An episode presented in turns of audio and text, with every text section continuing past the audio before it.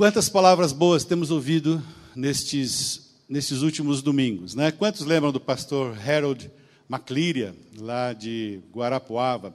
Quem, quem lembra o que, que ele falou aqui há quatro domingos atrás, mais ou menos? Hein? Sobre o quê? Trocar de endereço, trocar as vestes e o que mais? Trocar de nome, né? E aí ele foi falando de José, etc. Foi uma linda palavra. Amém? Quem diz amém? Aquela palavra. Mudança de vida, sobretudo mudança de vestes, né? O Senhor tem tirado as nossas vestes de lamento e trazido uma veste de festa. Você está preparado para receber uma, uma veste de festa? Né? Nós temos percebido que o Senhor está mudando o tom daquilo que nós vamos cantar, daquilo que nós vamos é, proclamar. Nós vamos sair para um tempo de alegria na presença do Senhor por aquilo que Ele já fez, está fazendo e ainda vai fazer. Quem pode dizer amém? Domingo passado nós tivemos aqui o pastor Gary Haynes, lá de Curitiba. E quem lembra sobre o que, que ele falou? Hein? Sobre ah, aí ele falou sobre o pecado, né? E que ele era contra, é isso? Não, ele falou sobre orar, clamando ao Senhor, dizendo e proclamando a palavra do Senhor. Nós temos recebido grandes, boas palavras. Hoje cedo, o pastor Marcos é, trouxe uma palavra muito preciosa sobre a questão da fé operante, é, de, de vascularizarmos a nossa fé, de atualizarmos a nossa fé, de fazermos com que a nossa fé seja operante, de sairmos é, da comodidade e fazer com que aquilo que nós cremos se torne em ação e toque pessoas. Diga comigo, tocar pessoas. É para isso que eu e você fomos chamados para o reino de Deus, né? E nesta, e ele obviamente não sabia sobre o que eu ia ministrar e eu também não sabia sobre o que ele ia ministrar. E nesta noite, se nós pudéssemos dar um título à nossa palavra, é Saindo da Inércia. Quem lembra da primeira lei de Newton? Né? Quem estudou física aqui, ah, eu odeio física, eu queria ser músico para sair da matemática, depois eu descobri que a música é cheia de matemática, me dei mal. Mas a primeira lei de Newton fala que se você deixar uma coisa quietinha, não mexer nela, ela vai continuar daquele jeito por tempo indeterminado. Aí você faz assim, mexe comigo não, deixa eu quieto aqui. Né? Está tudo tão sossegado. Você vai falar da gente sair da inércia, a inércia é bom, né? Vamos para a rede, vamos ficar tranquilão. Amados, não foi para isso que o Senhor nos tirou das trevas e nos trouxe para a sua maravilhosa luz. Ele nos trouxe para colocarmos a nossa fé em ação. Diga comigo, fé em ação. Eu li outro dia, não me lembro o autor, é, na minha idade a gente vai se esquecendo das coisas, e esse autor dizia o seguinte, que a fé intelectualizada, ela produz uma paralisia espiritual. A fé apenas intelectualizada produz uma paralisia espiritual. Nós ficamos conjecturando a respeito da palavra de Deus, conjecturando a respeito do reino de Deus, conjecturando a respeito da filosofia do reino de Deus, é, falamos muitas coisas bonitas e cheias de palavras difíceis e ficamos paralisados. Nossa cabeça vai inchando, nossa cabeça vai ficando cheia de informações, mas o nosso coração vazio de ação, nosso coração fica alheio às necessidades das pessoas. Então, quando a fé não nasce no coração, ou não desce ao coração, porque às vezes ela, ela nasce no intelecto, não há problema, claro que não. Mas em, Paulo diz que o importante é a fé que vem do coração, porque essa fé irá operar através da minha e da sua vida. É, vou, vou falar um pouquinho com você nessa noite, vou pedir para você receber essa palavra no seu coração como alguém que te ama bastante. Eu quero pedir ao Senhor que chegue até você o grande amor que Deus tem colocado no nosso coração aqui, cada pastor, pela sua vida. E aquilo tudo que nós falamos é para que você seja frutífero, para que você, naquele dia em que o Senhor disser onde estão os talentos que eu te dei, você pode, possa dizer: aqui estão aqueles dois que o Senhor me deu e outros tantos que eu multipliquei. Quem pode dizer amém a essa palavra? É para isso que nós estamos aqui, para amar você, para dizer que você é precioso, que você é filho querido de Deus, que você é uma ovelha preciosa, e mais para dizer, eu e você precisamos agora sair da inércia da nossa primeira experiência. Como foi lindo aquele dia que eu e você entregamos a vida para Jesus. Quem lembra daquele dia que você se converteu? Eu me lembro. Uma noite que eu que eu me coloquei em prantos diante de Deus, Senhor, eu sou um pecador, eu preciso da tua graça, eu peço perdão a ti, peço perdão às pessoas, Senhor, entra no meu coração. E, e aquele, é, a, a, a, havia antecedido a esse momento um cheiro de enxofre do inferno. Quem já esteve nas portas do inferno? Eu já estive na porta do inferno por causa do pecado. Mas o Senhor me tirou ali daquele lugar e trouxe para um lugar seguro na Sua presença. Eu me lembro bem daquele dia. Foi uma noite, quase não, não consegui dormir aquela noite. Mas eu não posso ficar parado naquela experiência. Quem diz amém essa palavra? É muito significativo, é muito importante, é, é marcante. Eu lembro a data, lembro, sei dizer para vocês qual foi a data, mas eu não posso ficar ancorado naquela experiência de muitos anos atrás. 36 anos atrás. Eu preciso caminhar, eu preciso andar. E eu quero trazer para você hoje alguns motivos muito bons para que eu e você possamos sair desse lugar que nós temos ocupado. É bem verdade que muita gente, às vezes, nós encontramos tanta dificuldade para servir ao Senhor. Hoje cedo nós estávamos conversando aqui sobre ah, o ministério que vai acontecer, o ministério da recepção, que nós precisa, queremos ter uma, uma reuniãozinha rápida depois do culto com as pessoas que vão trabalhar nessa área. E um dos irmãos estava falando, puxa, às vezes a gente quer trabalhar e a gente encontra tanta dificuldade para fazer isso, aquilo, etc. e tal. É verdade. Quantos aqui já foram decepcionados por um líder espiritual, um pastor, um profeta, uma profetisa? Quantos? Né? E aí, quantos já viram abusos no reino de Deus? Quantos já olharam e falaram, mas aquele negócio em nome de Deus, e essas coisas parecem que vão embrutecendo o nosso coração vão criando uma capa que nos impermeabiliza, às vezes, das nossas emoções.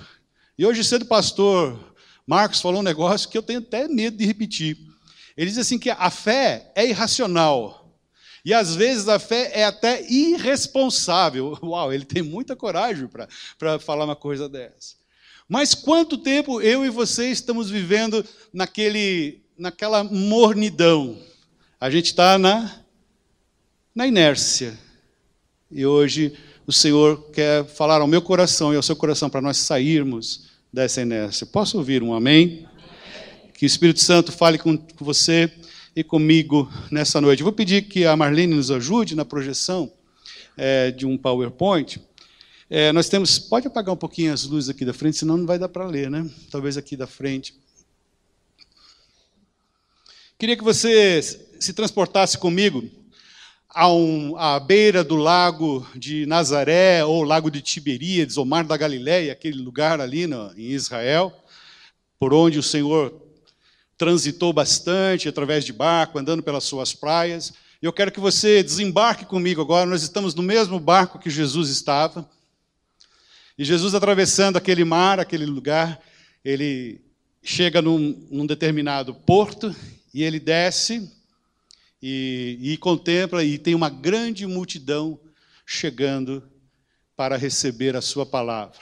É bem verdade que aquela multidão estava mais interessada nos milagres, nos benefícios que aquele homem estranho, aquele é, nazareno, né, aquele homem da Galileia, estava falando, mas ele curava muitos enfermos, ele fazia muitos milagres, ele fazia coisas espetaculares e dizia coisas que a gente nunca tinha ouvido.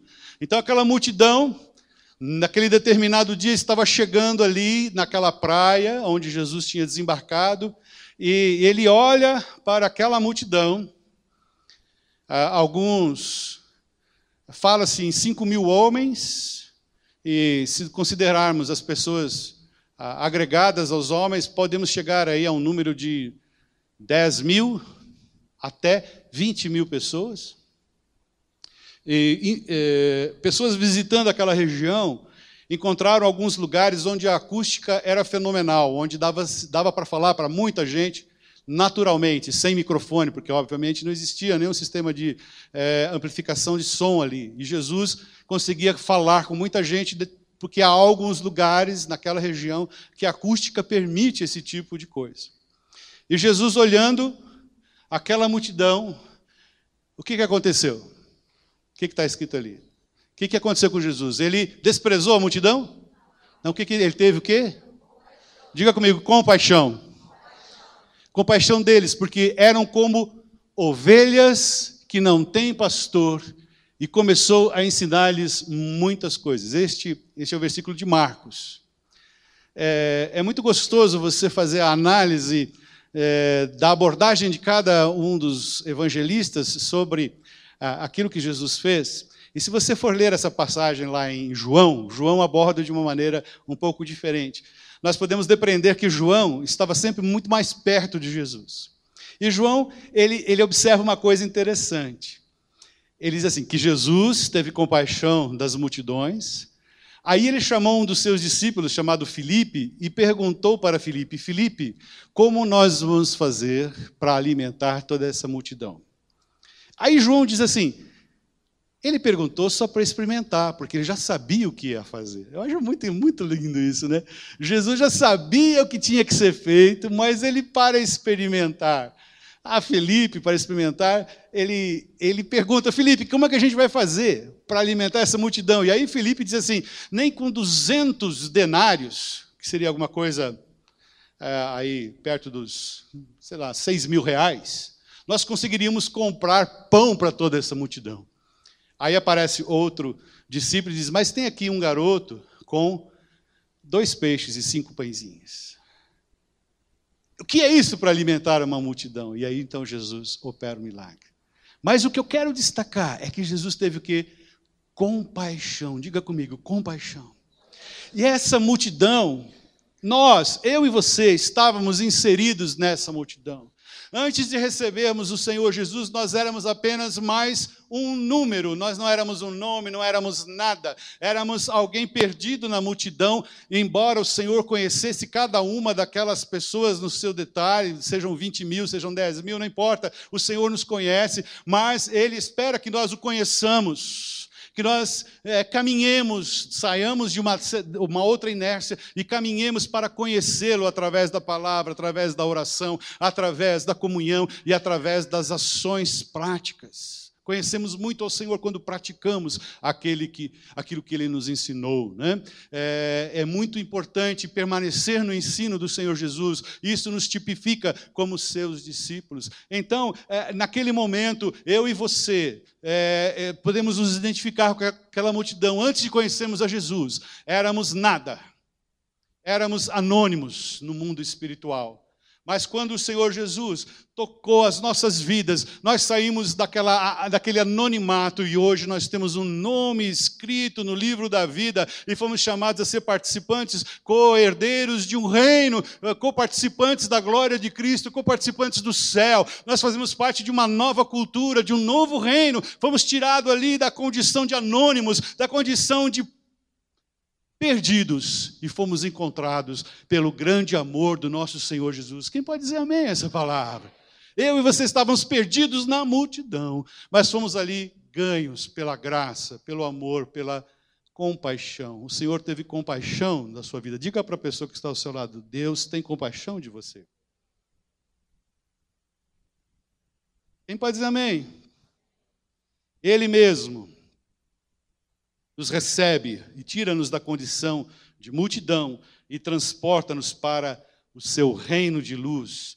O reino, é, mesmo no meio da multidão, ele nos conhecia e ele nos conhecia desde a eternidade. Ele te conhece desde sempre, desde quando você estava informe na barriga da sua mãe, ele já te conhecia ali. Quem pode dizer amém essa palavra?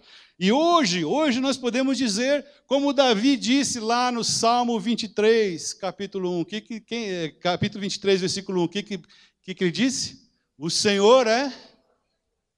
Diga isso mesmo, Rose. O Senhor é o quê? O Diga, apropria-se, apropria. O Senhor é meu pastor, é meu pastor, e nada me faltará. Aquela multidão estava como quem, como ovelhas sem pastor. Nós éramos como ovelhas sem pastor, mas quando o Senhor nos encontrou, nós encontramos o supremo pastor, e hoje nós podemos dizer como Davi: "O Senhor é o meu pastor". Por isso, nada me faltará. O Senhor é o meu pastor, nada me faltará. Diga comigo: "O Senhor é o meu pastor, nada me faltará. Só isso, né? Já estava muito bom para nós celebrarmos muitas e muitas vezes. Mas, olha só que lindas essas promessas que nós encontramos da parte do Senhor, que estão escritas lá em Lamentações de Jeremias. Jeremias é chamado de o profeta chorão. Ele esteve profetizando durante um tempo muito difícil na, na vida de Israel, um, um momento em que eles estariam sendo levados para cativeiro e passariam durante muitos anos em prova e passariam dificuldades. Mas lá em Lamentações, capítulo 3, 21 e 23, diz assim: Disto me recordarei na minha mente, por isso esperarei, porque as misericórdias do Senhor são a causa de não sermos consumidos, porque as suas misericórdias não não têm fim, elas são novas a cada manhã, grande é a tua fidelidade. Vamos ler juntos, deve estar projetado aqui. Disto me recordarei na minha mente, por isso esperarei. As misericórdias do Senhor são a causa de não sermos consumidos, porque as suas misericórdias não têm fim, novas são a cada manhã grande é a tua fidelidade. Quem pode dizer amém a isso? Ah, irmão, amanhã, amanhã cedo, se Deus quiser, todos nós vamos acordar, né? Estaremos vivos.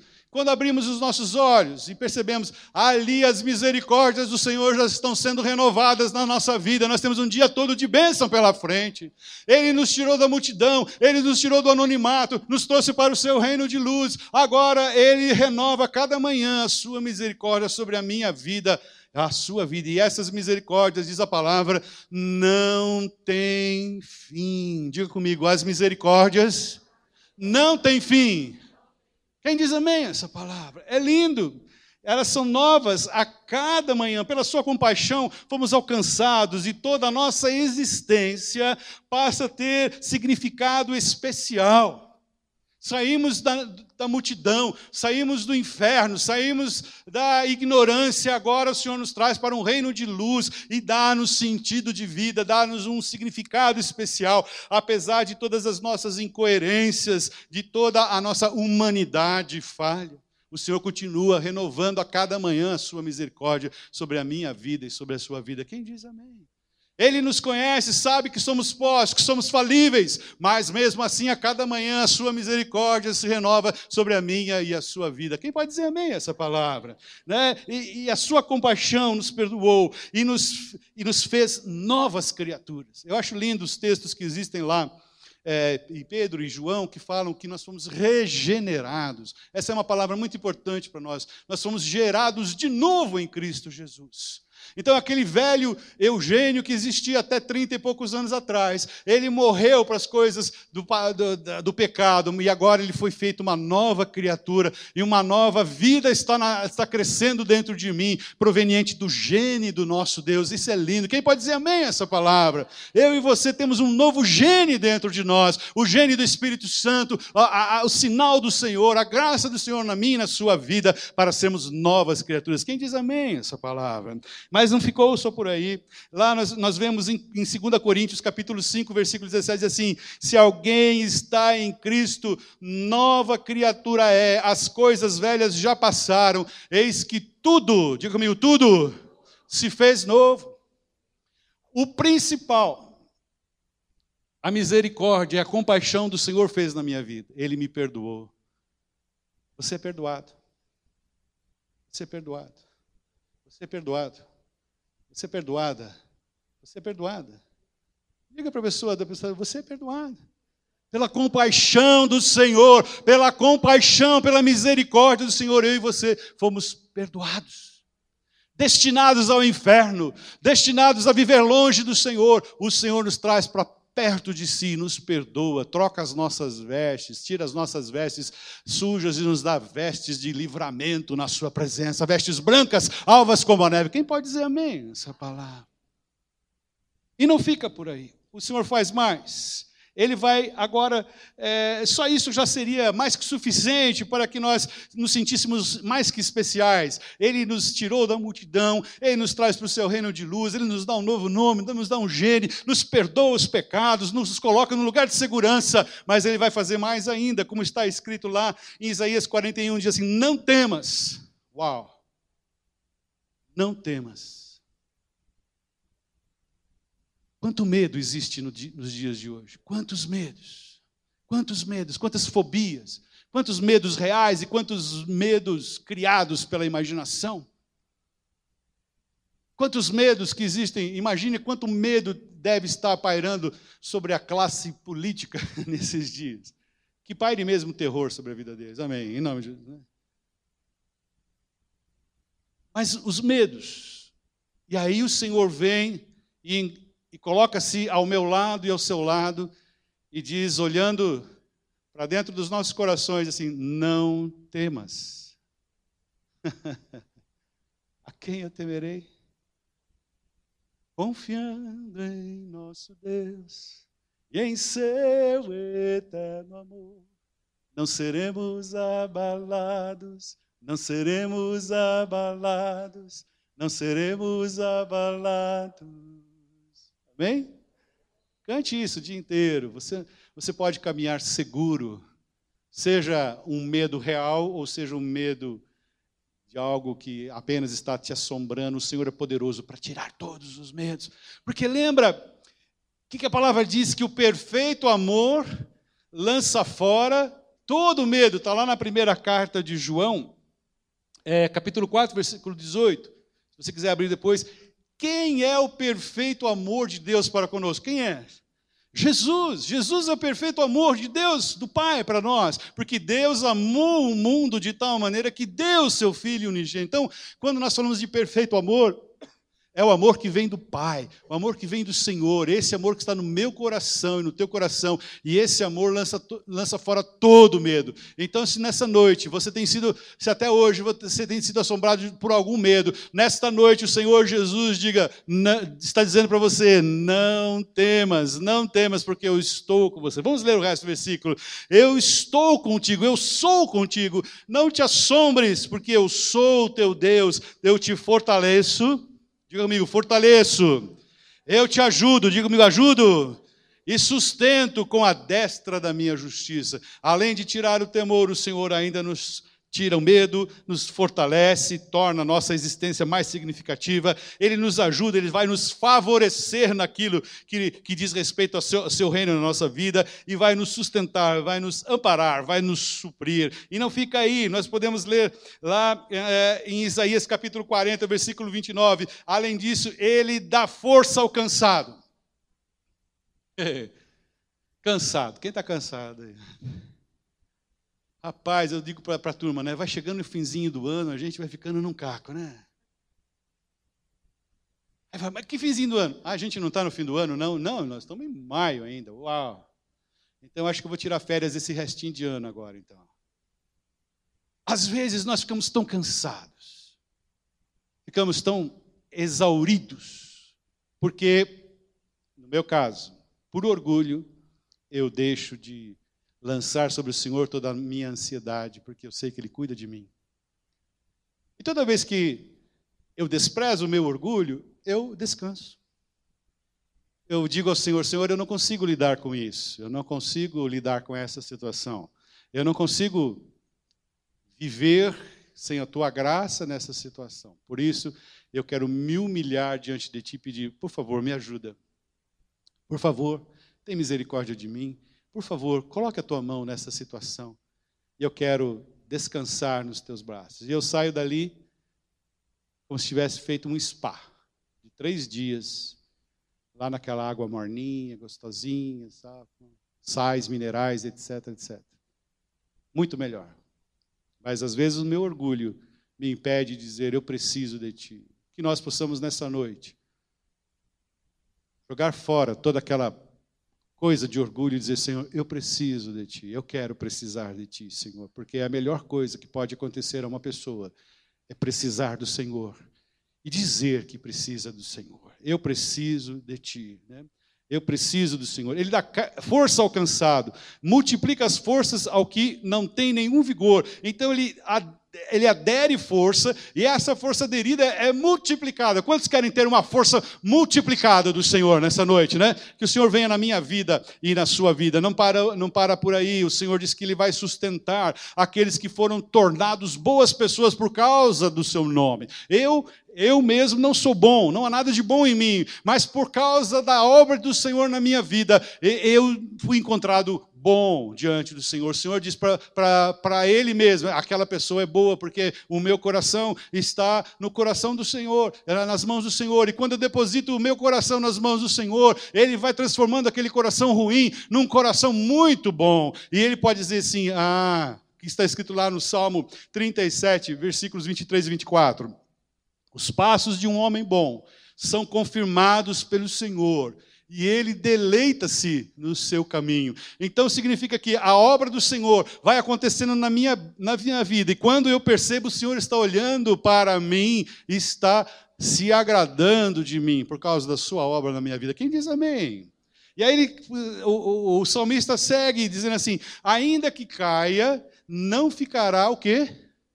Prostrado, pois o Senhor o sustém com a sua mão Alguém, para cair, precisa estar o quê? Em movimento, sim ou não? Você está sentado aí, né? A menos que você seja cometido de uma terrível crise de labirintite, você vai continuar sentadinho aí. Mas se houver aquela terrível crise de labirintite, você, quando está deitado, você está caindo. Você deitado, você cai. Não sei como, mas a gente tem a impressão que está caindo. Quem já teve labirintite sabe do que eu estou falando. Mas a palavra diz: se se esse homem bom cair, ele não vai ficar prostrado, porque o Senhor o segura pela sua mão, o sustém com a sua mão.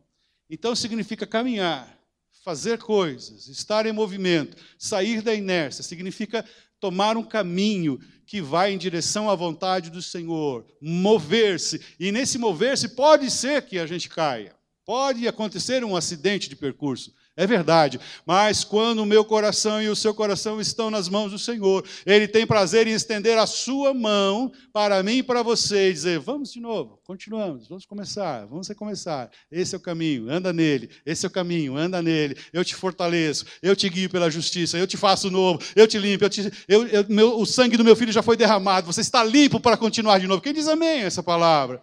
Olha só quantas coisas. Você foi tirado da multidão, você foi colocado no reino de Deus, você recebeu o um nome, você recebeu um novo gênio, você agora é fortalecido, você está no reino de Deus. Para ficar o quê? Sentado, olhando. Sim? Sim? Sim, irmãos? Não! Não!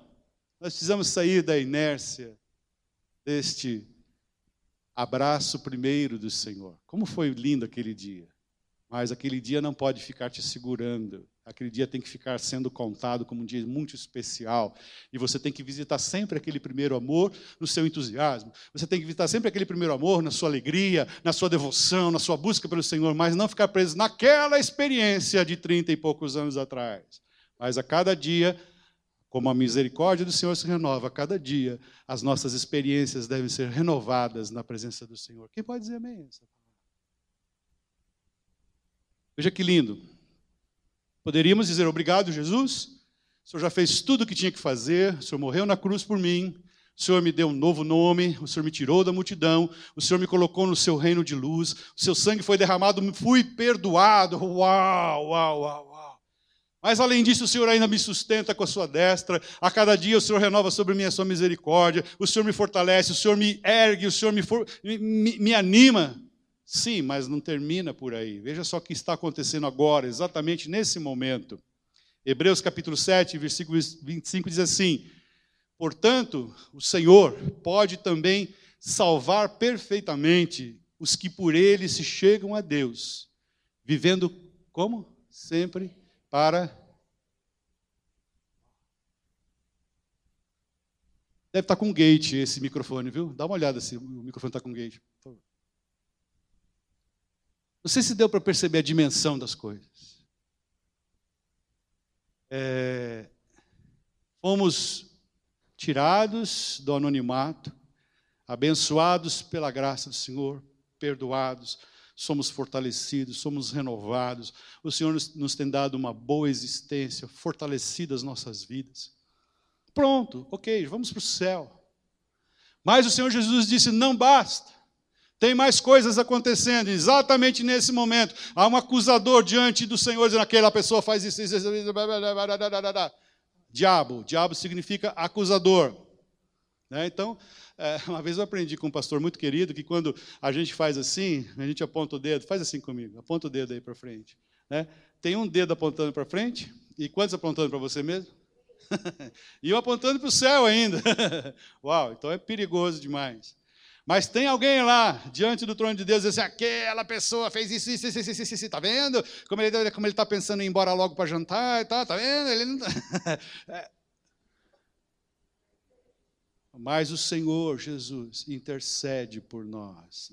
Não terminou lá na cruz. Não terminou no dia a dia, não termina no dia a dia. Na, desde a eternidade Ele nos amou, desde a eternidade Ele nos chamou para si, desde a eternidade Ele tem contado diante do Senhor a nossa vida. E hoje, exatamente agora, Ele está lá no trono de Deus intercedendo por mim e por você. Você tem necessidades, meu irmão? Você tem carências, meu irmão? Nós temos um intercessor que está diante do Pai. Temos o Espírito Santo que está gemendo diante do Pai, de, com gemidos inexprimíveis. É, Romanos capítulo 8. Mas aqui, Hebreus, nós temos aqui a indicação de que o Senhor Jesus é o nosso advogado diante do Pai. Ele está dizendo: Eu morri por ele, Pai. Levanta aquele homem, levanta aquela mulher, anima aquele homem, anima aquela mulher, papai. Manda o teu espírito ali, é isso que Jesus está dizendo. O teu reino venha, Senhor, sobre a minha vida. O teu, o teu reino venha sobre as nossas vidas. É isso que o Senhor está dizendo é, sobre nossas vidas. Que o reino dele venha, que o reino dele venha sobre a minha vida e sobre a sua vida. Quem, quem pode dizer amém a essa palavra? Você eu não sei se eu estou conseguindo transmitir para você essa, essa urgência né, de, de olharmos além do nosso próprio mundo. Eu falo isso primeiramente para mim mesmo. Né? Moro longe, numa casa gostosa, confortável, quando não chove.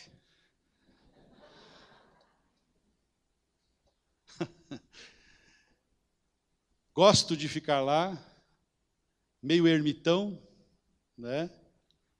Os barulhos são dos cachorros dos vizinhos e tal, e, de vez em...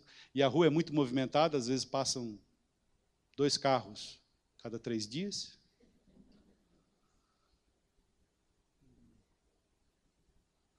Mas o Senhor tem colocado algo no meu coração nesses tempos, que tem a ver com as palavras que vieram: mudança de Mudança de vestes, mudança de endereço, talvez.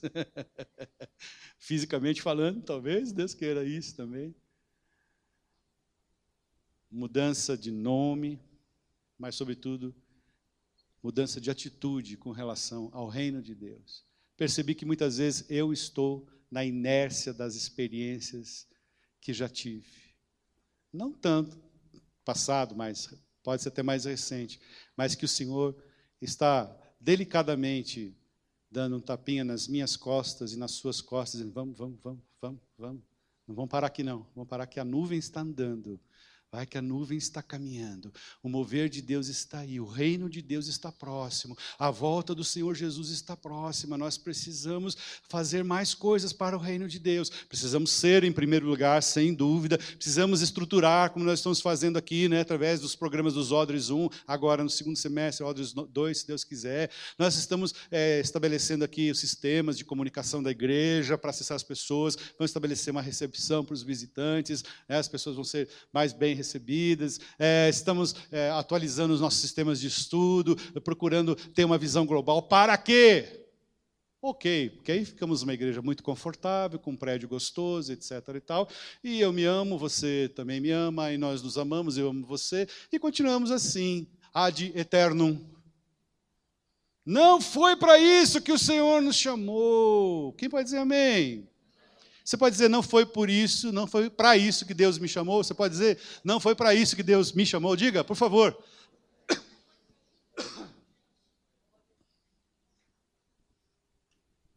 É, é grande o amor de Deus pela minha vida e pela sua vida, amado. Senão o Senhor estaria dizendo assim: ah, ok, fiquem nisso mesmo, bacana, legal.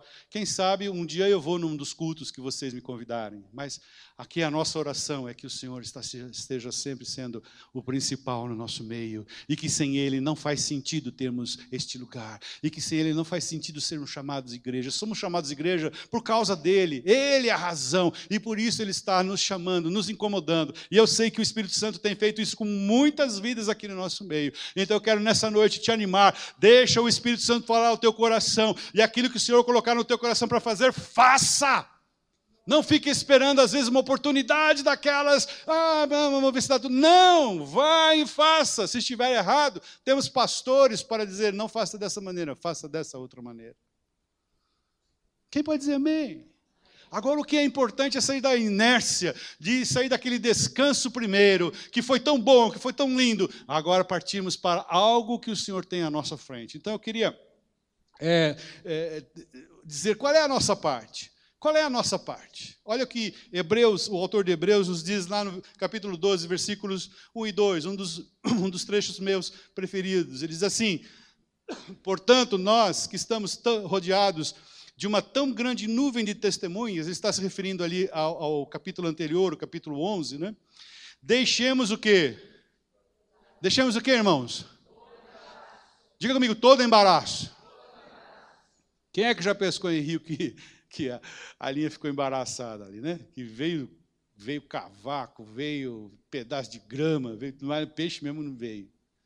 Às vezes a vida da gente está assim, meio embaraçada, com muitas coisas que não produzem é, o movimento esperado.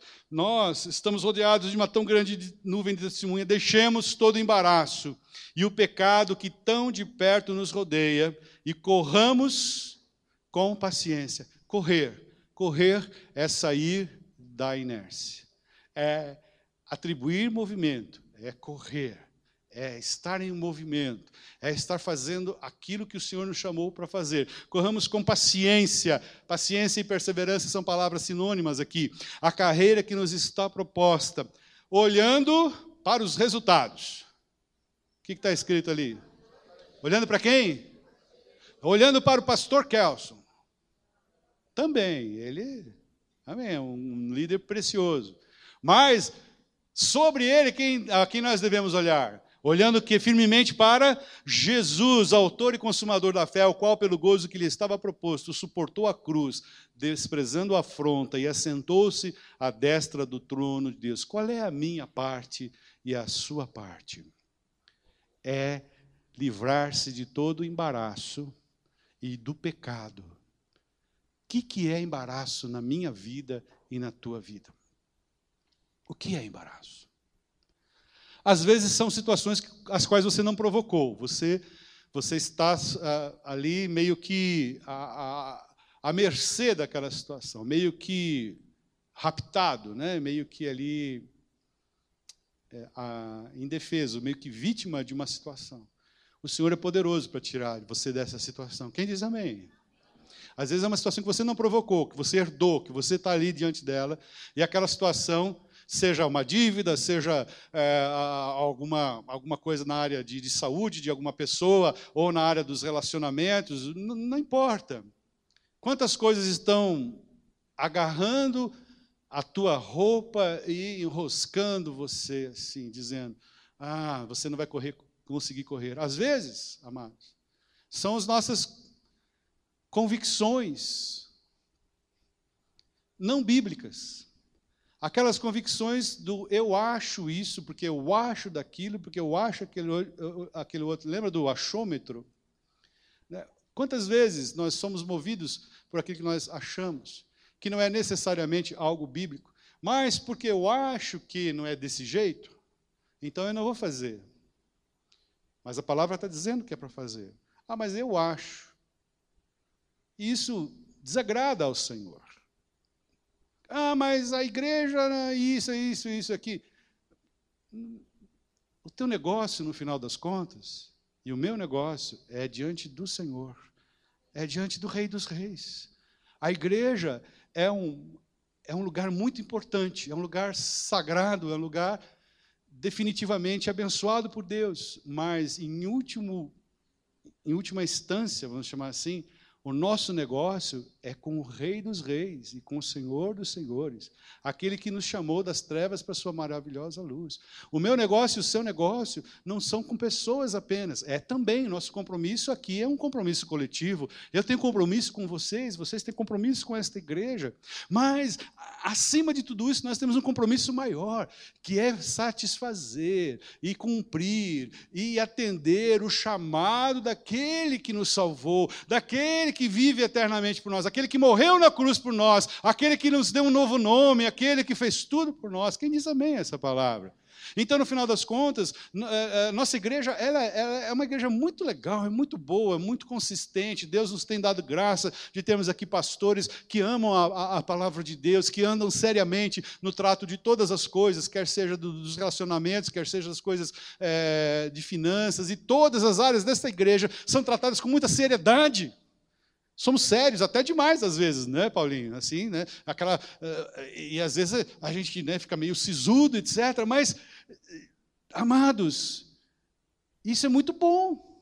Isso é benção, você está num lugar tranquilo, você está num lugar é, seguro, você está num lugar onde as pessoas realmente tratam o reino de Deus com seriedade. Mas o teu compromisso, além deste lugar, o teu compromisso está com o Senhor dos Senhores, o Rei dos Reis que te chamou para fazer aquilo que Ele quer que você faça. E foi muito linda a tua experiência até agora, mas Deus quer te dar novas experiências, assim como a sua misericórdia se renova sobre a sua vida a cada manhã. Ele quer a cada dia adicionar experiências novas na minha e na sua vida, para que eu e você vivamos naquilo que é chamado de novidade de vida. Quem diz amém essa palavra? É um tempo de algo novo, algo novo da parte de Deus, não algo novo da minha mente, não uma decisão racional apenas, mas algo sobrenatural vai começar na sua vida se você receber essa palavra nessa noite. Algo sobrenatural. Deus está, vai estar gerando no teu coração algo que você não vai conseguir sustentar, que você não vai conseguir eh, segurar e dizer, eu preciso fazer algo para o reino de Deus. Quem diz amém essa palavra? Eu quero que você receba isso como um grande. É, é uma grande infusão de amor da parte de Deus, porque se Deus está te chamando para fazer algo, é porque Ele realmente te ama. Ele realmente te ama, Ele realmente quer você é, vitorioso, Ele realmente quer você é, é exaltando-se é, sobre os teus inimigos, Ele quer ver os teus inimigos sobre os teus pés, Ele de fato quer te chamar para fazer parte de um reino eterno, de um reino que não é passageiro, mas de um reino que vai, vai existir para toda a eternidade. Quem diz amém essa palavra? Então, a minha parte, a sua parte, é deixar o embaraço. O que é embaraço? Fale diante do Senhor. É a minha busca pelo prazer, é a minha ociosidade, é, ou o meu intelectualismo, ou seja o que for, coisas que impedem que a fé opere a partir do teu coração e não a partir apenas da tua mente. Lembra que nós dissemos que a fé intelectualizada, ela produz paralisia, e nós não queremos esse tipo de fé, nós queremos uma fé que vem do coração, uma fé que coloque a mão na massa. Quem diz amém essa palavra? Essa é a, nossa, é a palavra de Deus para a minha vida e para a sua vida. Não vivemos mais na inércia daquilo que passou e foi tão bom, mas nos possamos nos dispor para o novo de Deus. Quem diz amém essa palavra?